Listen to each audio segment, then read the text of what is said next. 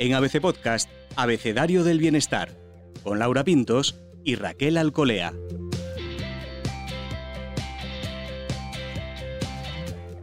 Las cosas son como son, o como las percibimos, o como nos las contamos.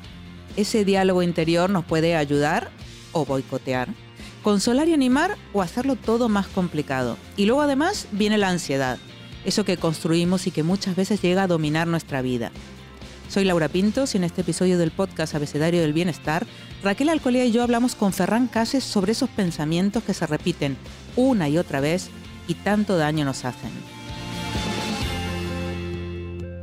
Ferran es conferenciante, escritor y divulgador, experto en ansiedad, un trastorno, por cierto, que vivió en primera persona y que le llevó a dedicar gran parte de su vida al estudio de este tema.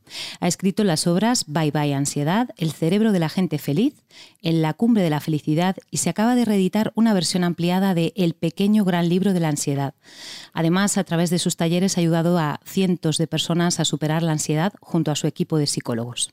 Bienvenido, Ferran, al podcast de ABC Bienestar. Estamos Muchas encantados gracias. de tenerte aquí. Es un gustazo, la verdad. Y para nosotros y para nosotras que te vemos ahí explicando esto de la ansiedad, Nos vemos la cara por fin, ¿eh? por fin nos vemos aquí eh, en persona. Y mm, bueno, tú partes, tu, tu trabajo empieza con una experiencia personal realmente, ¿no? Dices, eh, sin embargo, que hace 10 años que no tienes ansiedad. Ya, ya más de 10, porque esto, Ah, esto ya se los, antiguo. Es que los años siguen pasando, no nos damos cuenta. ya más de 10. Yo dejé de tener ansiedad, pues te diré que a los 24, haré 39, pues, eh, pues un Ujú. poco más de 10. Eh, y sí, empieza un poco mi historia, o sea, mi historia como divulgador, ¿no? Que es una palabra que me echa un poco para atrás, pero bueno, como conferenciante, ¿no? Eh, empieza un poco por accidente. Es decir, yo tengo una experiencia muy fuerte con la ansiedad. Eh, sufro parálisis corporales durante dos años. Te iba a decir muy fuerte. ¿Qué es muy fuerte? Porque hay gente que le pasan cosas y dice, a ver, Mira, para cada uno, lo Mm. suyo es lo más fuerte que te Mm. puede pasar. Pero bueno, no, le deseo a nadie el Mm. tema de las parálisis, que es lo que llaman parestesia por ansiedad.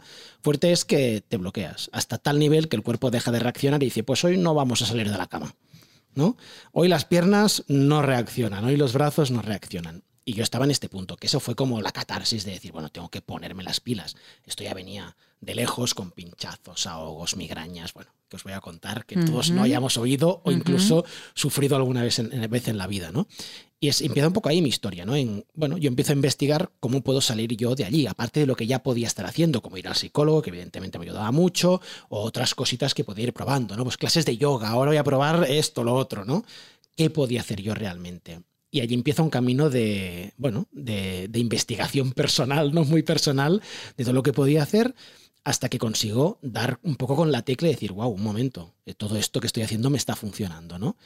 Y todo esto empezó por accidente. Yo empecé a contárselo a dos amigos y les dije, pues mira, he hecho esto, he hecho lo, ay, pues yo también he sufrido ansiedad y cómo has hecho. Y uno de los amigos me dijo un día, ¿por qué no das una charla un día y cuentas esto a más gente? Hombre, no sé. Sí, sí, vamos a una cafetería de un amigo mío y lo organizamos. Y organizamos una charla y vinieron 10. Al de la cafetería le encantó, dijo, la semana que viene vuelve, vinieron 20. A las tres meses había 200 personas fuera de la cafetería esperando para oír la charla y dije, pues a lo mejor sacamos algo de aquí, ¿no? Aparte de, de- contar todo esto. Y es cuando empezó todo el proceso de crear Bye Bye Ansiedad, ¿no? Hace 11 años ya De esto. En ese camino, además, ¿cómo, ¿cómo lo vas construyendo? ¿Cómo vas viviendo? Porque, bueno, empiezas a divulgar por accidente, pero entiendo que ir más allá, ¿cómo, cómo empiezas a construir esa estructura? Esto que ahora ya nos tiene como desbordados, ¿no? Pero bueno, todo lo que hace Ferran. Y al final es, es lo mismo, o sea, es todo un accidente, ¿no? Yo me considero una persona con unos principios muy claros. Claro, hay un punto que pasa algo, ¿no? Yo estoy haciendo conferencias, entonces viene gente y me dice, Ferran, necesito que me ayudes. Yo te pago sesiones y tú me ayudas. Y les decía, bueno, pero yo no soy psicólogo. Yo, ¿qué voy a ayudarte? ¿De qué manera? Más que contándote mi experiencia, ¿no? Y allí nace un poco la idea, ¿no? Dije, vale, ¿por qué no yo sigo dando las charlas, pero busco a alguien que cuando me digan, Ferran, necesito un psicólogo, alguien de confianza que piense, que vea el camino de salir de la ansiedad como yo, que les pueda guiar, ¿no? Y allí empiezo a relacionarme con psicólogos, neurocientíficos, psiquiatras, aprendiendo un montón de ello, ¿no? Dicen que se pega todo menos la hermosura, ¿no? Pues de ellos lo aprendo absolutamente todo y allí nace un poco el proyecto, ¿no? Es decir, vale, vamos a poner detrás un equipo de profesionales que puedan atender a las personas que lo necesiten en este proceso, ¿no? Y, y así nace, así nace todo, y de allí nace todo, los libros, todo. Eh, eh, este camino que has transitado eh, te ha llevado a, a perfeccionar un método, ¿no? Si tú tuvieras que decir, mira, el camino para la ansiedad pasa por aquí. ¿Cuál sería ese primer paso o esa primera forma de, de verlo que le puede ayudar a alguien que está sufriendo ansiedad ahora mismo? Mira, para mí la gran diferencia de lo que nosotros vamos contando es que entendemos la ansiedad como una patología multifuncional. Es decir, viene de muchos factores, ¿no? En consecuencia, yo creo que hay que tratarla de una manera multidisciplinar. Es decir, no vale con ir al psicólogo.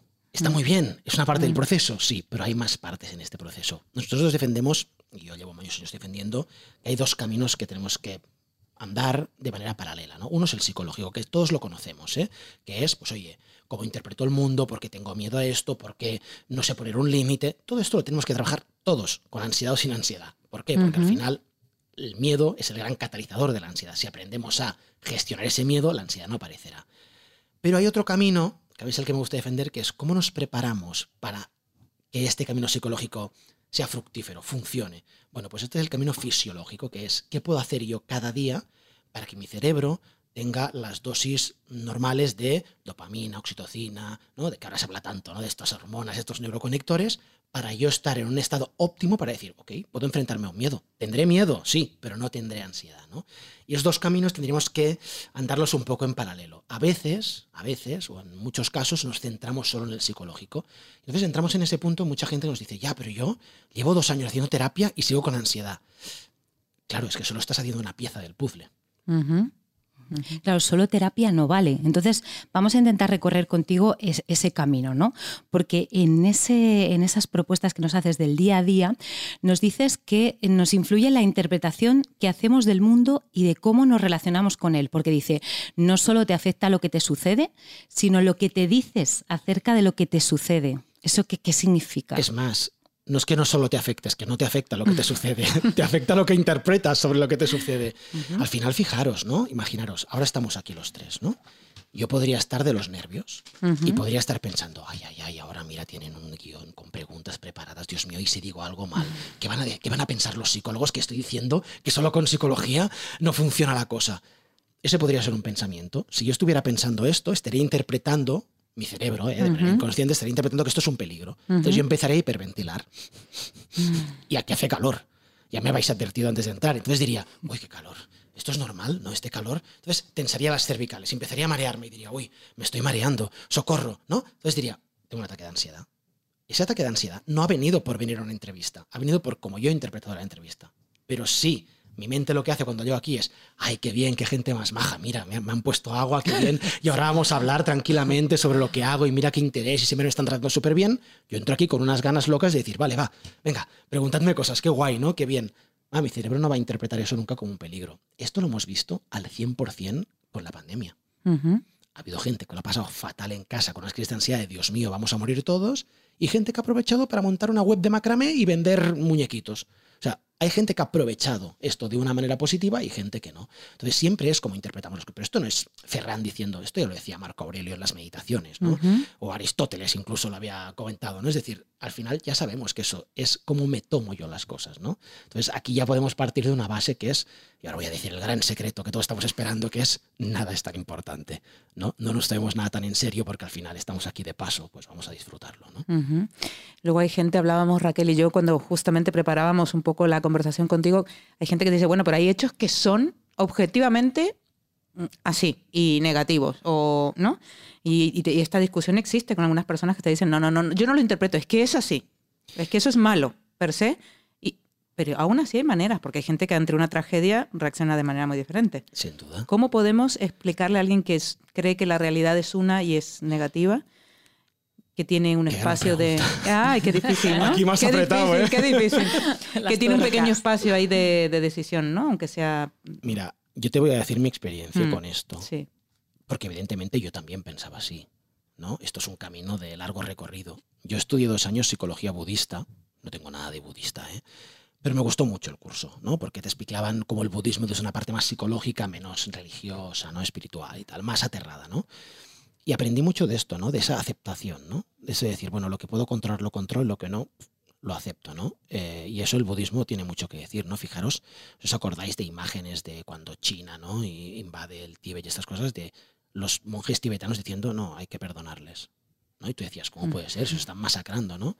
Es su manera de verlo, ¿no? Al final, entonces, siempre es una manera de pensar, es una manera de interpretar las cosas. Puede ser que alguien que nos esté escuchando diga, no, no, porque a mí el otro día se me murió el perro y eso, es blanco y en botella bueno, siéntate a pensarlo, a ver si es blanco o en botella. A lo mejor si trabajas el tema de la muerte durante un, tiempo, no te digo que no lo pases mal, ¿eh? No estamos bloqueando emociones. Tienes que llorar la muerte de tu perro y tranquilamente tomarte un tiempo para estar triste por ello. No es bloquear eso, es aceptar que que sepamos, todos nacemos y morimos, es la única realidad que tenemos, ¿no?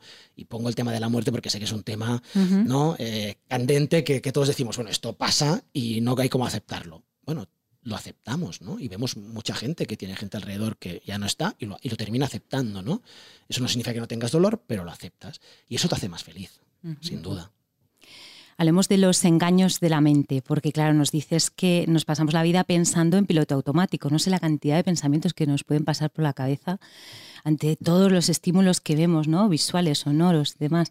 Pero claro, tú nos dices que no, que pensamos en piloto automático. ¿Y eso qué consecuencias tiene? Bueno, que no paramos y realmente reflexionamos sobre lo que está pasando, ¿no? Dicen que, cuando, cuando empezamos a, cuando tenemos estas, eh, reaccionamos ante algo, ¿no? El cerebro reptiliano es el primero que reacciona y si hay que pensar luego se pasa a la corteza prefrontal y la corteza prefrontal es la que dice, no, mira, Ferran, relajadito, vale, esto lo vamos a hacer así, así, así. Y muchas veces vamos con el cerebro reptiliano a todo trapo, ¿no? Es como, es que no lo pienso, lo hago y ya está, ¿no? Que a veces está bien, a veces está bien actuar sin pensarlo mucho, ¿no? Pero en el caso de si estamos sufriendo ansiedad, Muchas veces pasa, ¿no? Me dicen, Ferran, ¿cuál es el primer consejo? Y siempre les digo, para y respira. Oh, pero para y respira. Ya, ya. Pero ahora vamos a pensar los tres. En el día de hoy, ¿habéis tenido algún momento, desde las nueve de la mañana que podemos entrar todos a trabajar, algún momento de parar y respirar? Estoy hablando de dos minutos, ¿eh? ¿Habéis parado algún momento? No. Sinceramente. no. Laura, no, no, la verdad que no, pero bueno. Pero ni diez segundos, a lo mejor. Claro, imagínate, imagínate el bienestar, ya no solo emocional, cerebral, que tienes si tú, imagínate, ¿eh? cada 50 minutos paras 10. Y entonces me dirás, ya, pero claro, estoy en el trabajo, si me ven parar, tú pruébalo, vas a ver que no pasa nada. O sea, a tu alrededor vas a ver que no pasa absolutamente nada. O sea, la vida sigue y tú simplemente has parado, has reflexionado, has puesto las ideas en el sitio y sigues trabajando o sigues con tu familia o sigues haciendo lo que tengas que hacer, ¿no? Y eso es muy importante, porque al final muchas veces este piloto automático lo que hace es que no tengamos espacio para las emociones.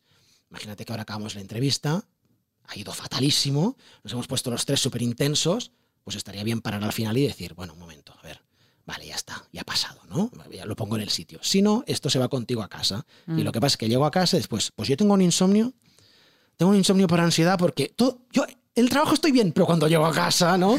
Me, me aparece todo. No, claro, porque te lo llevas, ¿no? Sí. Entonces, bueno, importancia de parar, que ya sé que es un consejo que dices, menudo tip, ¿no? Ahora este viene y me dice que pare, ya, pero es que no lo hacemos. Es decir, que si estás con un ataque de ansiedad, que mucha gente que, que los sufre y los disimula y está ahí lidiando con eso, este sería el primer consejo, ¿no? Parar, respirar. Sí, aunque nos van a, o sea, nos van a, o sea, se van a meter con nosotros si decimos esto, porque nadie que esté en un ataque de ansiedad va a poder parar y respirar. Por eso es tan importante el tema de los hábitos y el Mm. tema de las conexiones neuronales. Hay que Mm. educar al cerebro a parar y respirar para que cuando venga un ataque de pánico, él solo sepa reaccionar a eso. Eso es neurociencia aplicada. O sea, esto se puede aplicar, está comprobado, hay estudios y funciona. El problema es que muchas veces aprendemos estas herramientas como respirar, o imagínate meditar, ¿no? He hecho un curso de meditación y ahora cuando tenga un ataque en el trabajo voy a poner a meditar. Si es que no vas a poder, va a ganar la ansiedad 100%. o sea, te va a ganar la mente que te va a decir hiperventila, corre, vamos a morir todos, socorro, socorro, socorro, ¿no? Es el pensamiento. Entonces, claro, cuando lo trabajas con hábitos, imagínate que nos ponemos a respirar a partir de hoy unas 20 respiraciones cada noche antes de acostarnos. Dice la neurociencia que a los 66 días vas a hacer una nueva conexión neuronal. Una conexión neuronal que significa que hay una neurona que se disparará diciendo tengo miedo, conectará con una que dirá respira. Y eso va a pasar de manera automática. Y estarás en el trabajo, tendrás un día nervioso por algo y no te darás cuenta y estarás respirando de manera abdominal, diafragmática, una expiración alargada, y eso te relajará. Y aquí es cuando empieza el trabajo real. Cuando descubres esto, ¿no? Que dices, ah, que tenía que entrenarme. Pero si os fijáis, si, sacadlo de la ansiedad. ¿Con qué no lo hacemos en la vida? Lo hacemos con todo. Si ahora nos decimos, va, nos apuntamos los tres a hacer la maratón de, de Nueva York el año que viene. Me diréis, Venga, sí, pero habrá habrá, que... habrá que entrenar, ¿no? Entrenar mucho. Habrá que entrenar y mucho. No vamos a la maratón y decimos, ah, pues sí, sí, avísame el día antes que, que me Que pongo voy. unos leggings y vamos para allá. Hombre, no, porque al kilómetro dos estamos los tres por el suelo, ¿no? Claro, entonces es lo mismo, es decir, no, quiero trabajar la ansiedad, quiero salir de la ansiedad. Ya, pues bueno, vamos a ponernos a trabajar porque la ansiedad al final es un aviso de que algo no estás haciendo bien en tu día a día. Entonces vamos a trabajar este día a día para que esté todo bien y que en realidad puedas enfrentarte a tus miedos, que los vas a tener siempre. Los Mm. miedos no se superan, están allí. ¿sí? Mm. Nos enfrentamos a ellos. ¿no? Mira, en este libro que, que, que- hemos leído con tanta, que nos ha gustado tanto, ¿no? que nos ha llegado, explicas una cosa eh, muy útil, que es cómo es tu diálogo interior. Y tú calificas cuatro tipos de diálogo interior. Son genéricos, entendemos, pero sí quedan pistas, ¿no? Cuéntanos un poco, porque son catastrofista, autocrítico, victimista y autoexigente. Porque además hemos hablado antes, Laura y yo, sobre estos, estos y hemos dicho, yo creo que en todo, toda la... He, he tenido todos. Ten- He Guis, tenido- ¿eh? sí, sí, ¿qué Todos. me pasa? Pleno. Tic, tic, tic, tic. Es que al final A ver. esto no deja de ser un reflejo de lo que yo me encuentro durante todos estos años en mí mismo y en Ujú. todas las personas que vienen a- al centro y a los talleres, ¿no? Y es que ya lo ves, o sea, hay unos patrones que coinciden, ¿no? La autoexigencia, el victimismo, ¿no? Y lo ves, o sea, yo veo mucha gente que es como, vale, hay que ponerse a lo que decíamos, imaginaros, ¿no? La respiración, hay que ponerse cada noche a respirar, sí, sí, sí, sí, pero no lo hace. Dices, pero a ver, ¿por qué no lo haces? O sea, si lo has probado y ves que funciona, ¿por qué no lo sigues haciendo? No, es que claro, la excusitis, ¿no? Estos patrones se repiten siempre, la autoexigencia en el trabajo, ¿no? Ahora me diréis, si habéis sufrido ansiedad, que no sois personas que queréis hacerlo todo perfecto. Mm. Sí, ¿no? No me mires. Claro. y a que os gusta que los demás os digan lo bien que lo estáis haciendo todo.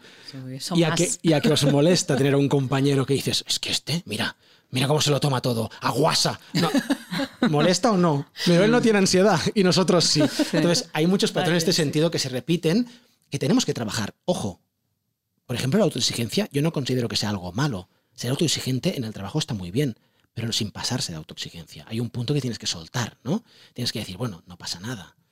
Ya está, o sea, hasta aquí he llegado, lo he hecho lo mejor que he sabido y quien lo sepa valorar bien y quien no, oye, aquí paciencia, pues gloria, ¿no? Entonces, son estos cuatro puntitos, podríamos sacar más, ¿eh? pero son estos cuatro puntitos que sí que podemos empezar a, a trabajarnos, sobre todo lo que decíamos antes, a parar y reflexionar sobre ellos, ¿no? A veces hacemos un trabajo, pues oye, ¿me estoy poniendo una excusa? Mm. ¿no? Ay, hoy no voy al gimnasio porque tengo que terminar esos mails de responder y tengo que llegar. Un momento. O sea, los mails se pueden responder media hora después. ¿Eso esto es una excusa o es real, no? A veces sí, tenemos que apagar fuegos, no pasa nada, ¿no?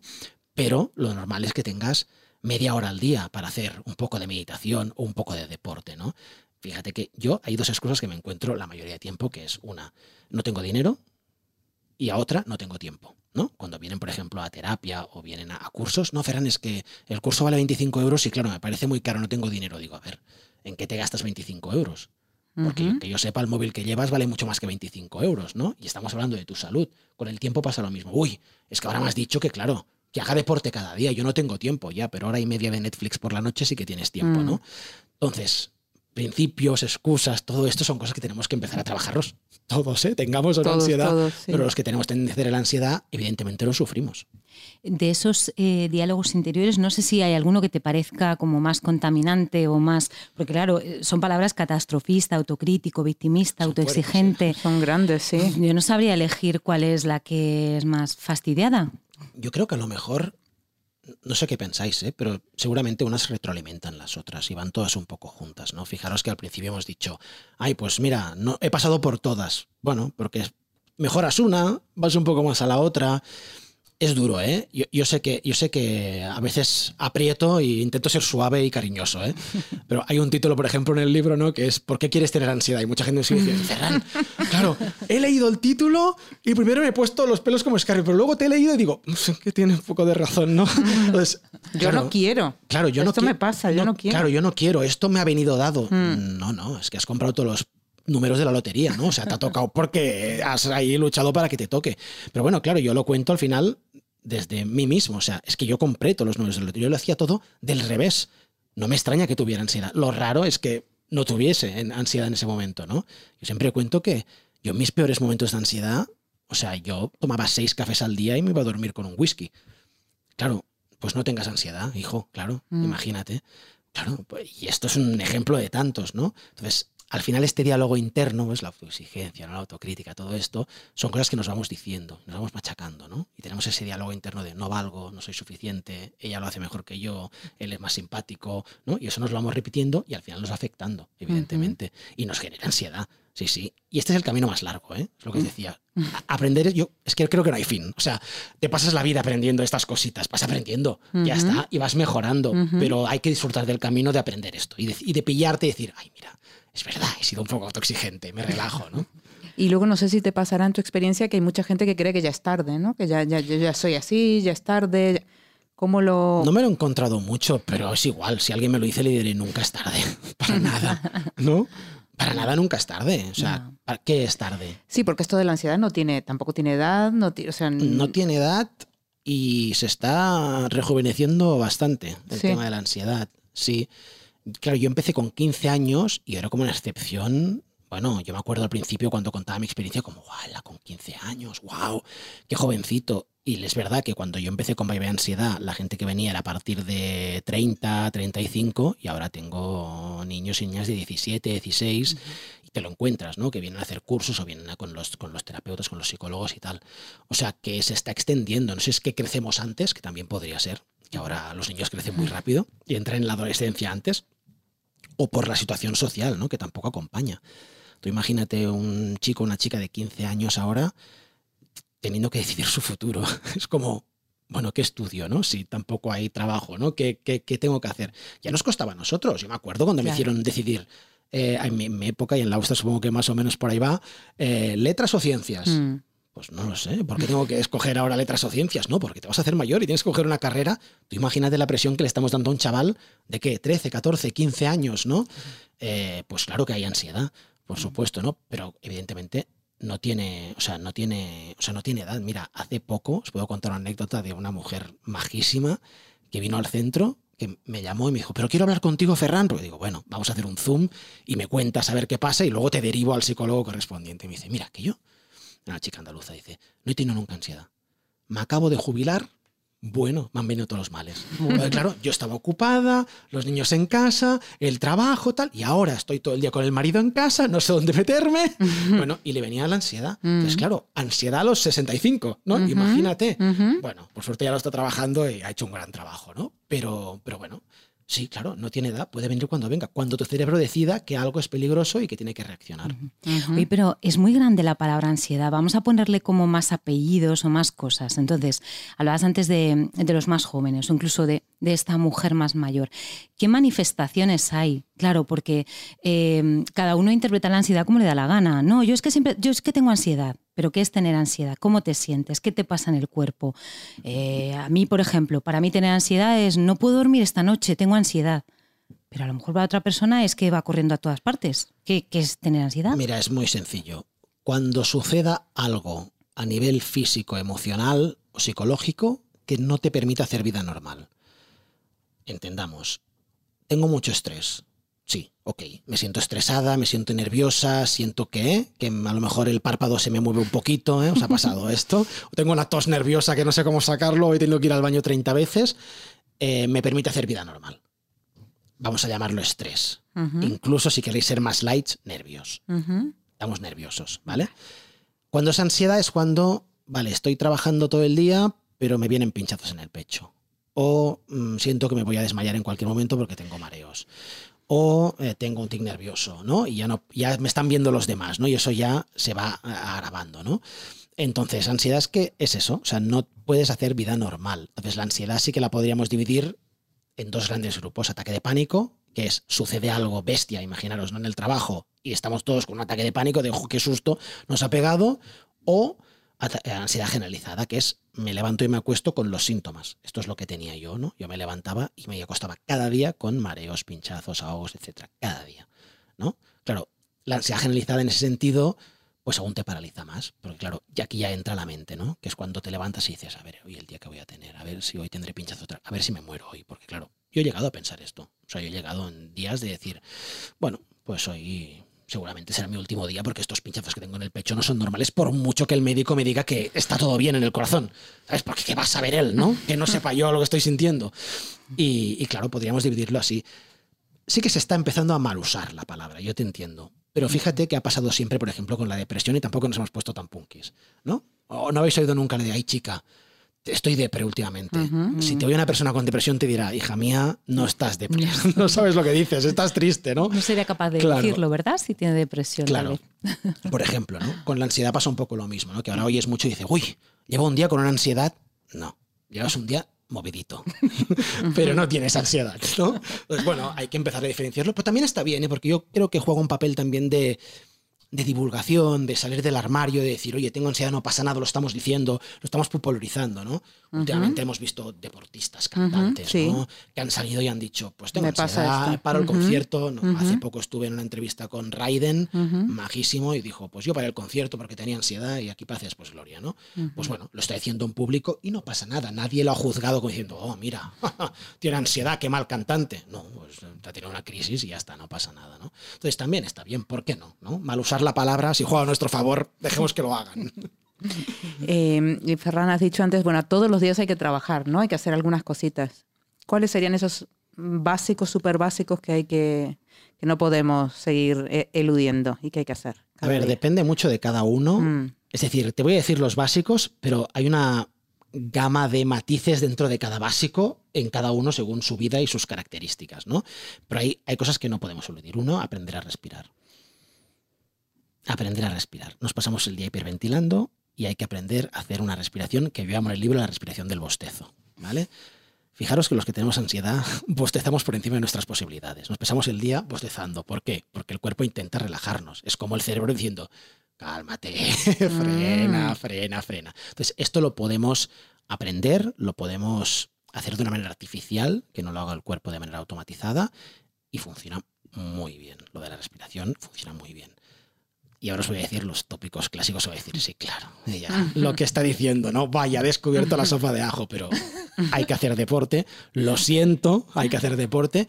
Y aquí entra lo que te decía, los matices, porque deporte puede ser una hora de gimnasio todo el día o ir andando al trabajo, ¿vale? La cuestión es no tener una vida sedentaria y moverse lo suficiente. ¿vale? Hay que dormir bien. ¿No? Sí, claro que fácil es decir que duermas bien, pero es que yo duermo fatal. Bueno, pues podemos mirar, por ejemplo, qué haces para acostarte, ¿no? ¿Qué, qué, qué rutina, qué hábitos haces para ir a acostarte, ¿no? Pero sabemos, nos han hablado muchas veces de las ocho horas, siete horas que hay que dormir, y no solo dormir siete o ocho horas, sino dormirlas bien, con una buena temperatura, ¿no? Que descanses, etcétera. Entonces, estos serían tres básicos y el cuarto que entra en juego, que creo que es del que más nos cuesta y por el tipo de sociedad que tenemos, es hay que aprender a comer. Y lo siento, pero es lo que hay. o sea, cada día comida Y eso que estamos no hablando, ayuda. y eso que estamos hablando de ansiedad. Claro, esto en realidad sirve para toda la vida, pero es lo que Mm. te decía del, del- del camino fisiológico, ¿no? A mí me pasa mucho, ¿no? Yo, doy una charla, voy a dar una charla y lo primero que hago siempre hago la misma broma. Bueno, ¿cuántos de aquí tenéis ansiedad? ¡Bum! Todos levantan la mano. ¿Cuántos tomáis más de dos cafés al día? ¡Ran! Todos levantan la mano. Digo, ¿qué coño hacéis aquí? a ver, si no tenéis el básico, o sea, claro, no puedes estar tomando cafeína si tienes ataques de ansiedad, ¿no? Es lo primero que tienes que saber. Entonces, esto que parece tan simple pasa con muchas cosas, cantidades de azúcar, cantidades de sal.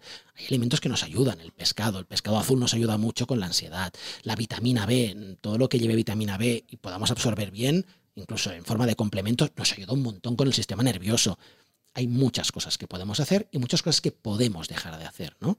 Si el motor de nuestra energía diaria es comer azúcar, el sistema nervioso todo el día, tenso, relajado, tenso, relajado, tenso, relajado. Mm, al final se le cruzan los cables, normal, ¿no? Entonces, sé que son topicazos que me pasa mucho. Y gente decía, bueno, claro, comer, dormir, eh, hacer deporte. ¿Qué me estás contando que, mm, que no me hayan dicho ya? Ya, pero lo estás haciendo. Sí, sí, te iba a decir, dan ganas de decir, bueno, pero por eso, Claro. hazlo.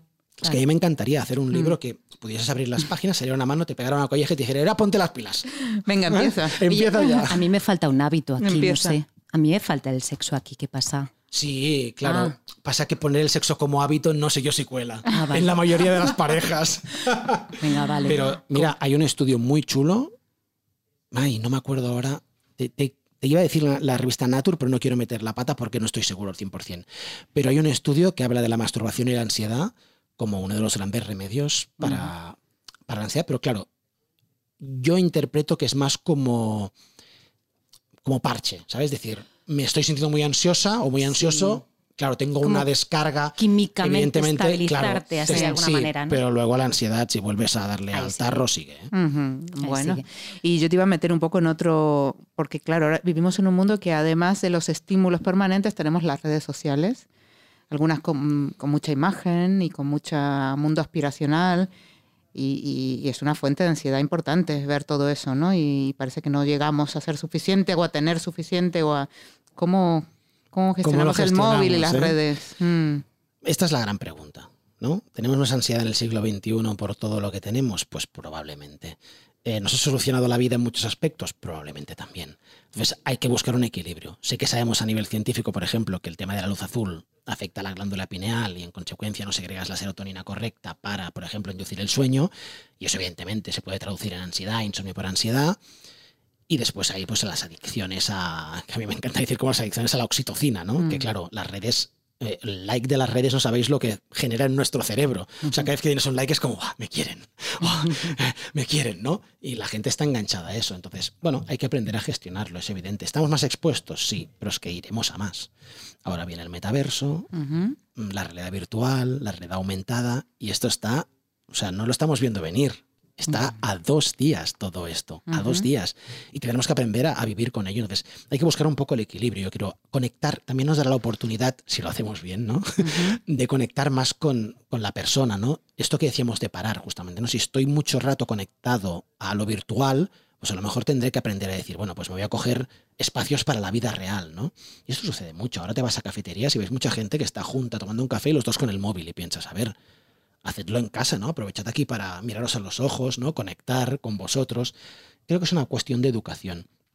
¿Cómo lo podemos hacer? Pues bueno, evidentemente nos podemos poner límites a nosotros mismos. Pues llego a casa y a partir de las 8 dejo el móvil en un rincón y ya está, y no miro más el móvil. O lo que decíamos, en vez de antes de acostarme o dormirme incluso mirando la tele, pues oye, me puedo dormir leyendo un buen libro. Por ejemplo, ¿no? Y ya no estoy expuesto a estas luces. Son pequeños tips que, repito, todos sabemos. La cuestión es que estas cosas se enganchan y tenemos que aprender pues, a gestionarlo. Entonces, claro, alguien que no sienta ansiedad, que nos pueda estar escuchando, dice, bueno, pero es que a mí me gusta dormirme viendo Netflix. Oye, felicidades, duérmete viendo Netflix. Adelante.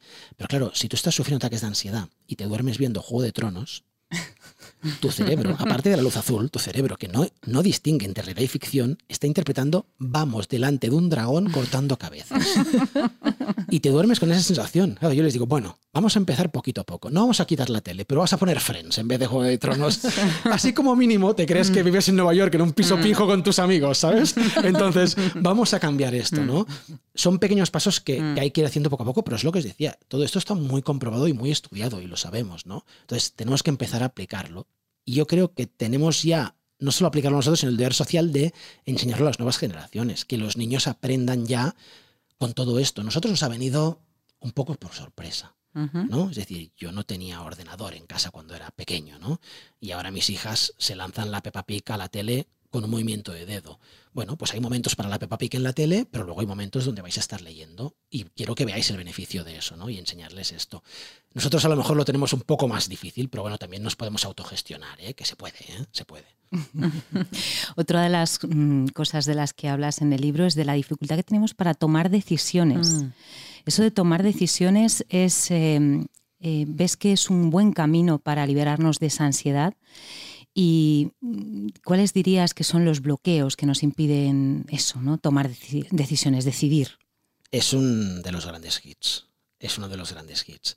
Y va muy relacionado con tomar decisiones, va muy relacionado con cumplir objetivos. Y eso también lo tenemos demostrado. O sea, hay un estudio muy reciente también que demuestra que una de las cosas que nos genera felicidad a los humanos es cumplir los propósitos, ¿no? Lo que nos hemos propuesto. Y, y va muy ligado, ¿no? Una cosa con la otra. Entonces, bueno, es empezar poco a poco, ¿no? Es empezar muy poquito a poco, sobre todo con este diálogo interno. Yo lo que recomiendo siempre es, primero vamos a escucharnos a nosotros mismos. ¿Cómo te hablas? No, yo me hablo bien, vale. Vale, cada vez que veas que te estás diciendo, este es mejor, mira qué bien lo hace este, claro, es que yo no voy a llegar nunca a este nivel, oye, esto qué mal lo he escrito. O frases incluso que nos decimos de manera inconsciente como, ay, seré tonto, mira que he dejado esto aquí. seré tonta. Seré tonta, pero Sí. ¿cómo? Pero ¿cómo te dices esto? Entonces, cuando detectas esto, te das cuenta, yo en los, en los cursos les voy a hacer un ejercicio que digo, coge una libreta y vas haciendo rayitas. Y la gente se sorprende decir, tres páginas de rayitas, no me lo puedo creer. Digo, claro. Entonces, esto es algo que no sé si nos han puesto de hablarnos así, pero hay que cambiarlo, ¿no? hay que decirlo, oye, pues yo puedo, oye, pues el siguiente vez, ah, voy a aprender de esto y hacerlo mejor. Oye, pues eh, hoy va a ser un día súper guay, voy a hacer esto, voy a hacer lo otro, mira qué bien lo, hoy, qué bien he gestionado esto. ¿Por qué no nos decimos esto? ¿Por qué no le decimos esto a los demás? Qué fácil es decir a los demás qué mal lo haces, o esto lo has hecho mal, y qué difícil es decirle, oye, qué bien, muchas gracias, ¿no? Wow, qué entrevista más bonita me habéis hecho, muchas gracias, estoy súper agradecido. Wow, no, parece que no, pero yo hoy que estoy todo el día de promoción, me encuentro mucha gente de prensa y todos me están diciendo, qué majo eres, digo, debería ser así con todo el mundo. Entonces, algo pasa, o sea, si estamos tratando mal a los demás, es tuyo, no es de los demás, ¿no? Entonces, todo este trabajo es un trabajo que os digo, ¿eh? es de fondo, ¿eh? Que nadie se piense ahora de, no, porque ahora voy a leer el libro de Ferran y voy a aprender a hacer esto y mañana vas a ver cómo estoy mucho mejor. Es un trabajo de fondo, pero que podemos disfrutar mucho del camino, porque al final vas aprendiendo. Y esos pensamientos, cambiar esa manera, esas actitudes, es lo que hace que realmente al final no tengas ansiedad para nada. Que es la gran pregunta que me hacen a mí. Pero tú entonces, ¿ya no tienes nada de ansiedad? No. Pero claro, el Ferran que interpretaba el mundo como lo interpretaba y tenía ansiedad, no existe. No existe. O sea, he cambiado, pero absolutamente la manera de pensar, de ver el mundo, de cómo me relaciono. Y claro, evidentemente, este Ferran no tiene ansiedad, no lo hubiese tenido nunca. El problema estaba en cómo estaba interpretando yo el entorno, ¿no? Ferrani, en un momento en que, bueno, en Bienestar tratamos mucho y nos encontramos con mucha gente que habla de la rutina de la mañana, eh, el diario que tienes que tener, que no es para contar tu vida, sino para currar, eh, el agradecimiento de la noche, la meditación diaria. ¿Tú eres así? ¿Tienes una, ¿Te has puesto una rutina y cumples con ella de cositas que la tienes que puse en su momento y ahora me la paso por alto. Pero os digo por qué. Es decir, al final todo esto está muy bien cuando estás haciendo un trabajo, ¿no? Y está bien, ¿eh? O sea, lo puedes recuperar en cualquier momento. A mí, por ejemplo, escribir el diario es algo que me ha gustado mucho, mucho tiempo. Pues ahora no lo estoy haciendo, pero lo he hecho durante muchos años. Y sí que tengo rutinas que nunca he dejado. Por ejemplo, levantarme por la mañana, tener un rato para mí para leer, hacer unas respiraciones, hacer un poco de yoga. Siempre lo hago cada mañana. Pero ya porque el cuerpo me lo pide. ¿No? Ya es como me levanto y es como, uy, uy, no he hecho yoga, estoy cruzadísimo, ¿no? ¿Qué, qué día más raro que tengo. Que al final, yoga, dos minutos, ¿eh? O sea, dos saludos al sol, la foto para Instagram para poner aquí, mi momento, momento chachi del día. Es tu ratito, es ¿no? Mi ratito, pero, mm, pero es importante. Claro, yo, por ejemplo, tengo tres niños. Entonces, yo me levanto temprano para tener un rato para mí. O sea, yo no concibo ya una mañana de levantarme, los niños me levantan a mí, corre, vísteles, o sea qué, desayunos, ah, prepara desayunos, las mochilas, vamos al cole. Uf, es que solo pensarlo digo, Dios mío, ¿cómo empiezas el día así? Entonces, claro, ya me levanto dos horas antes, es verdad, madrugo, pero me levanto dos horas antes para esto. Pero eso no significa que esto tiene que ser lo mejor para todo el mundo. Es decir, cada uno tiene que poner su vida, ¿no? Y encontrar esos momentos para estar con él. Que esto es mucho lo que nos falta, ¿no? Momentos de decir, a mi momento. Porque yo, por ejemplo, le paso el día para mi mujer, para mi niño, para mis niñas, los coles, y te das cuenta que estás mucho por los demás, ¿no? Y muchas veces nos falta ese momento de introspección, de decir, oye, pues ahora me dedico un ratito a mí, ¿no? Y muchas veces mucha gente dice, no, pero cuando llegue la noche y los niños estén dormidos y tal, ese va a ser el momento. Te vas a dormir, amiga mía, y lo sabes. Estás cansada, estás agotada de todo el día, es que te vas a dormir. Entonces, a lo mejor la mañana para mí es una buena propuesta, pero bueno, a lo mejor tú me dices, pues Ferran, pues yo resulta que tengo un horario partido y por el mediodía tengo cuatro horas. Maravilloso, aprovechalas, ¿no? Ahí podemos hacer muchas cosas. Entonces los horarios están muy bien siempre que nos sirvan para poder improvisar encima de ellos. ¿Por qué? Por lo que hablábamos antes de estos cuatro diálogos. Si soy autoexigente, sabes qué va a pasar, ¿no? Que soy, pero vamos. Hoy no he hecho el yoga, pero ¿cómo puedo ser así? Te castiga Ahora que llevaba cuatro días haciéndolo cada día y hoy. Todo claro, entonces es. No pasa nada, hoy no has hecho yoga, ¿no? Y lo harás mañana, tranquila, no pasa nada, o lo harás hoy al mediodía. Entonces, siempre que podamos improvisar, está bien y no seamos estrictos, que muchas veces estos gurús del crecimiento personal nos venden como, y ahora la solución a tus problemas, levántate a las 5 de la mañana, haz 20 abdominales y luego desayuna una cosa que sabe a hierba asquerosa que te va... Mira, yo prefiero los huevos revueltos, ¿sabes? ¿Por qué? Porque lo disfruto, soy más feliz, ¿no? Entonces hay que... A mí me gusta mucho la imagen, como sabéis, estas garras de osmosis, que pones el agua y te la filtran.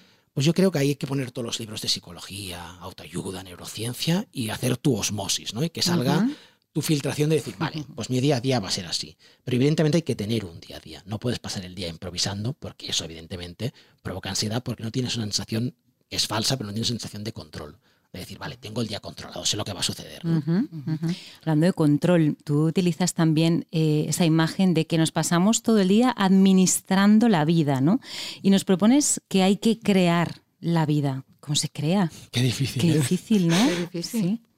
A lo mejor cuando, o sea, cuando lo sepa te lo voy a contar. Vale. O sea, de momento aún no sé cómo crear la vida, pero sí que sé cómo no administrarla, ¿no? Que es lo que contábamos un poco ahora. La sensación, seguramente os pasa, de me he pasado el día apagando fuegos.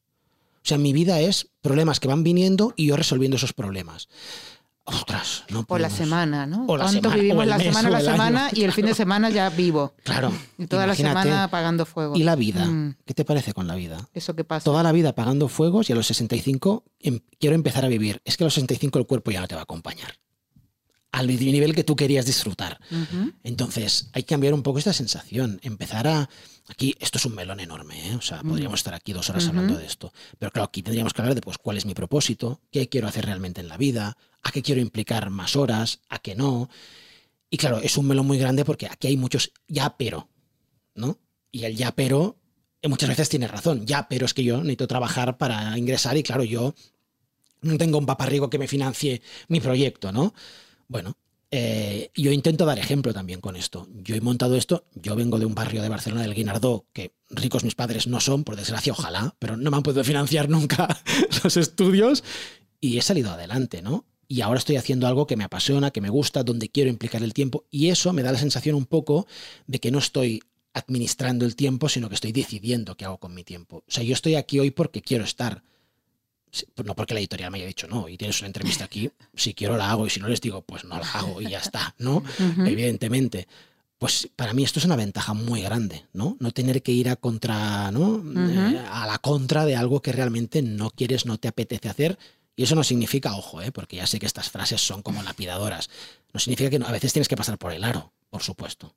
¿Eh? Yo, pues mira, el miércoles tengo que ir a ver un cole para mi hijo que ahora tiene que empezar el cole. ¿Me apetece? No, pero tengo que ir porque sé que mi hijo tiene que ir al cole y quiero decidir a qué cole tiene que ir. Bueno, pues tienes que pasar por allí. O tengo que ir al dentista la semana que viene. ¿Me apetece que me haga daño el dentista? No me apetece, pero como quiero tener bien los dientes, voy al dentista, ¿no? Entonces siempre hay que buscar eh, esta cosa que al final es el motor del día a día, ¿no? Porque siempre habrá cosas que no te apetece hacer. ¿Cómo se vive sin ansiedad? Muy bien, muy bien, sí, muy Eh, bien. ¿Cuál fue la principal diferencia que encontraste? La... Muchas. Mira, vivir sin ansiedad al final, y ahora voy a tocar el, bueno, el petardo final, ¿no? Que es la felicidad. ¿Existe la felicidad? ¿No existe la felicidad? ¿Podemos ser felices? ¿No? Vivir sin ansiedad es estar muy cerca de la felicidad. Es decir, al final tenemos que ver la ansiedad como un aviso de que algo no va bien, ¿no? La ansiedad te está diciendo, mira, en el día a día algo no funciona, vamos a tener que hacer cambios. Cuando tú haces un proceso para salir de la ansiedad en profundidad, aprendes a vivir de otra manera. Y cuando aprendes a vivir de otra manera, esto lo puedes aplicar a cualquier ámbito de tu vida, ¿no? Entonces empiezas a ver que, ostras, qué bien que me va esto, wow, qué bien que, ¿cómo puedo estar haciendo? A ver, a mí si me preguntáis hace 10 años, que si fuera a escribir un libro, es que me río de vosotras, digo, pero ¿qué voy a escribir yo un libro? ¿Qué decís? Si yo no tengo nada que contar. Pues sí, resulta que sí. Y además, un libro que está teniendo mucho éxito, va muy bien, ostras, pues maravilloso, ¿no? Al final, eh, en dos años he escrito cinco. O sea, que, que algo tendré que contar, ¿no? Eso, esa sensación de poder hacer cosas me la da el haber salido de la ansiedad. Oye, si yo puedo superar una parálisis corporal, echadme lo que me puedo con todo. O sea, echadme lo que me dé la Ujú. gana. Y yo que quiero hacer esto, lo hago. El 20, mira, voy a hacer publicidad encubierta. El 26 de marzo estreno un monólogo en el Tivoli de Barcelona, en el teatro. ¿Por qué? Porque me apetece. ¿Te ¿Por qué? a la interpretación así, no? Sí. Bueno. Hice una prueba el año pasado, fue muy bien y ahora ya lo hacemos en serio. Pero, ¿por qué? Porque sí, la gente me dice, pero Ferran, ¿ahora por qué te lías con un monólogo? Porque me apetece. Porque sí, porque me atrevo, porque me da miedo y me llama la atención. Es un reto. Es un reto más, ¿no? Y eso es lo que decíamos antes. Esos retos, cumplirlos, nos llevan a estar muy cerca de la felicidad. Y a mí hay una palabra en ese sentido que me gusta mucho, que es la serenidad. Mm. Creo que todos tendríamos que ir en esa. es. todos tenemos que ir allí. Al final, esa sensación de terminar el día, tumbarte en la cama. Imaginaros que hemos tenido pero un día malo, malo, de estos malos, ¿eh? Llegar a la cama y decir, pues oye, qué bien que lo he hecho. ¿Sabes? He tenido un día horrible, pero mira qué bien lo he gestionado, qué bien estoy, fantástica. Eso es lo más cercano, porque al final la felicidad ya sabéis que es una emoción que va a venir y se va a ir, ¿no? O sea, viene un día, wow, hoy estoy, uh, y mañana es un día horrible, ¿no? Y ya está. Pero esa serenidad sí que podemos intentar que esté con nosotros todos los días, ¿no? Así es, somos muy fans de la serenidad, del bienestar. Y mientras hablábamos, Raquel iba cogiendo ahí unos apuntes, tomando unas notas. Como en el cole, ¿verdad? Tomando como en el cole. Que de vez en cuando miraba de reojillo y dice, esta señora que está apuntando aquí, la receta del médico ya me gusta. aquí. A ver, la receta de Ferran. Fíjate, Oye, eh, mira. ah, no lo estáis viendo, pero son páginas. cuatro páginas. ¿eh? No, no, sí, Sí, sí, un sí. montón, un Escribir montón. sabemos, a ver. Sí. a ver si lo sabemos transmitir. A ver. Bueno, pues vamos a recorrer este camino contigo, Ferran, pues tratando de, de contar a modo de resumen lo que nos dices, ¿no? Nos has hablado de tu experiencia personal, que a raíz de esa experiencia has hecho una investigación y has recorrido un camino y que decidiste pues montar toda estructura, esta estructura en la que, con la que ayudas a muchas personas a superar la ansiedad cuando empezaron a decirte, oye, necesito que me ayudes. Pues mira, yo tal vez no soy psicólogo, pero puedo hacer un equipo, puedo construir un equipo para ayudaros. ¿no? Eh, descubriste entonces que, que tu método estaba basado en entender que la ansiedad es una patología multifuncional y que no había que abordarla solo yendo al psicólogo, sino que había que abordarla de una manera multidisciplinar. ¿no? Y entonces nos preguntabas, ¿cómo nos preparamos para recibir esta ayuda? ¿no? Esta ayuda del psicólogo. Yo tengo que hacer muchas más cosas. Pues preparando la mente, nos, nos dices. Porque claro, mm, también nos has explicado que nos afecta eh, lo que interpretamos de lo que nos sucede, no lo que nos sucede. Y que la base es que nada es tan importante. Oye, ¿qué pasa si, si nos pasan cosas horribles, malísimas? Pues bueno, el concepto de la aceptación es el que nos transmites, ¿no? Porque lo que puedo controlar lo controlo y lo que no lo acepto, ¿no? Porque eh, eso no quiere decir que, que vayamos a bloquear las emociones, sino que las vamos a aceptar. Oye, si pensamos con el piloto automático, ¿qué nos pasa? Pues bueno, pues que lo vamos a pasar fatal. vamos a pasarlo fatal. Así que la propuesta es que paremos, que reflexionemos, que pongamos orden, que pongamos las ideas en nuestro sitio, porque necesitamos también que las emociones tengan su espacio y les podemos ayudar con los hábitos y como los hacemos, pues educando, entrenando, que hay que entrenar, igual que con el deporte, pues la mente también la tenemos que entrenar. Con este diálogo interior que planteábamos, catastrofista, autocrítico, victimista, autoexigente, pues dices, bueno, pues se puede empezar a parar, a reflexionar y a trabajar sobre ello, porque es que nos puede pasar a cualquiera, que la ansiedad no tiene edad, que nos puede pasar en cualquier momento y en cualquier lugar, con cualquier circunstancia. Hábitos importantes, aprender a respirar, hacer deporte, dormir bien y aprender a cenar, que no son perogrulladas, que, que, que son reales, que hay que hacerlas. Y bueno, pues en definitiva, que conectemos más con las personas, que busquemos espacios para la vida real, ¿no? Para huir un poco de esa tecnología y que entendamos que necesitamos ratitos para nosotros, porque en definitiva, ¿cómo se vive sin ansiedad? Pues vivir sin ansiedad es estar muy cerca de la felicidad, que al final es lo que necesitamos, ser felices, ¿no? Pues eso, ¿eh? ahí queda. Oye, Qué maravilla. así. Lo que has dicho Pero todo, me, ¿eh? me ha encantado el resumen que has hecho. Bueno, qué Ah, bien, eso es una que lo has maravilla. dicho tú todo, Lo voy a ¿eh? quedar, lo voy a poner en la web. Venga, vale. Eso, eso. Esa ansiedad que, que es la antítesis un poco de la serenidad que necesitamos para vivir y disfrutar. Sin duda. Muchísimas gracias, Ferran Gracias a vosotras, ha sido un placer. Igualmente. Hasta la próxima, Hasta la bienestarios.